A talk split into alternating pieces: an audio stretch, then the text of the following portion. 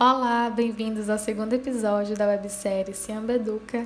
Eu sou Emanuela Matos Pimenta e o tema de hoje são os impactos causados pelo desmatamento.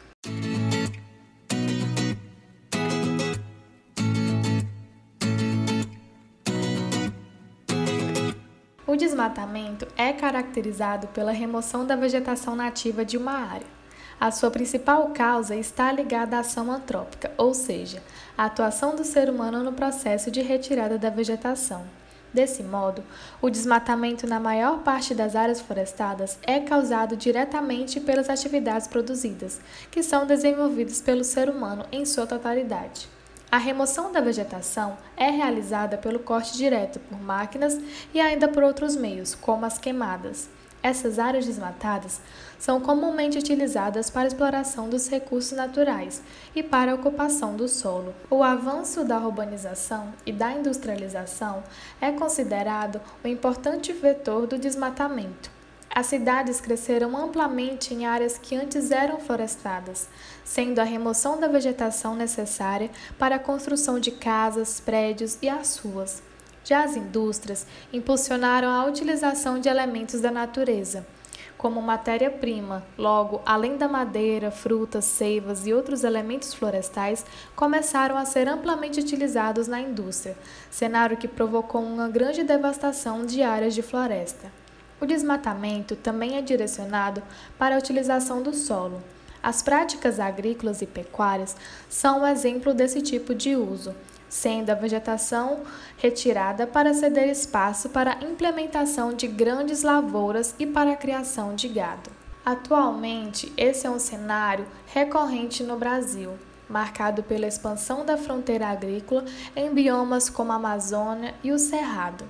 Nos últimos anos, o grande volume de desmatamentos verificados no Brasil tem como principal causa o desenvolvimento de atividades agropecuárias Dados do Instituto Nacional de Pesquisas Espaciais, o INPE, divulgados na última sexta-feira, dia 4, mostram que o desmatamento na Amazônia Legal em maio é o maior registrado desde 2016, quando a série histórica teve início.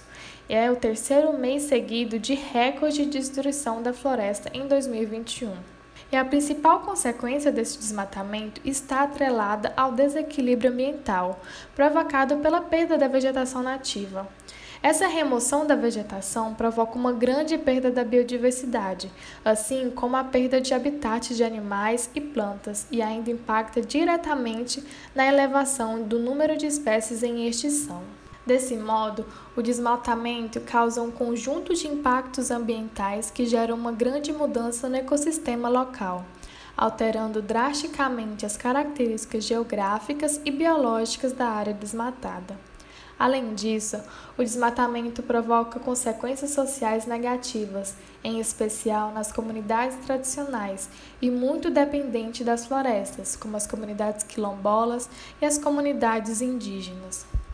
O processo de mudança das condições climáticas verificado no globo nos últimos anos é um fenômeno que tem como um dos causadores a crescente destruição da vegetação nativa.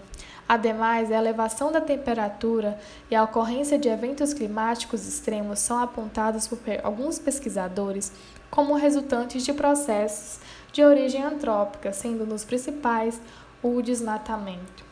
Além disso, o desflorestamento acelera a ocorrência de processos naturais que são intensificados pela ação humana. A remoção da vegetação impacta diretamente no aumento da erosão e da desertificação, por exemplo. No mais, o desmatamento interfere no ciclo hidrológico e ocasiona efeitos como esgotamento das fontes de água, já que a retirada da vegetação dificulta a absorção da água da chuva pelo subsolo, e o consequente abastecimento das reservas subterrâneas e das nascentes. Enfim, são inúmeros os efeitos negativos do desmatamento. E fica a questão, né? O que podemos fazer? Que atitudes podemos adotar para minimizar esses impactos? Isso e muito mais você escuta no próximo episódio. Eu vou ficando por aqui e obrigada pela sua audiência. Até mais.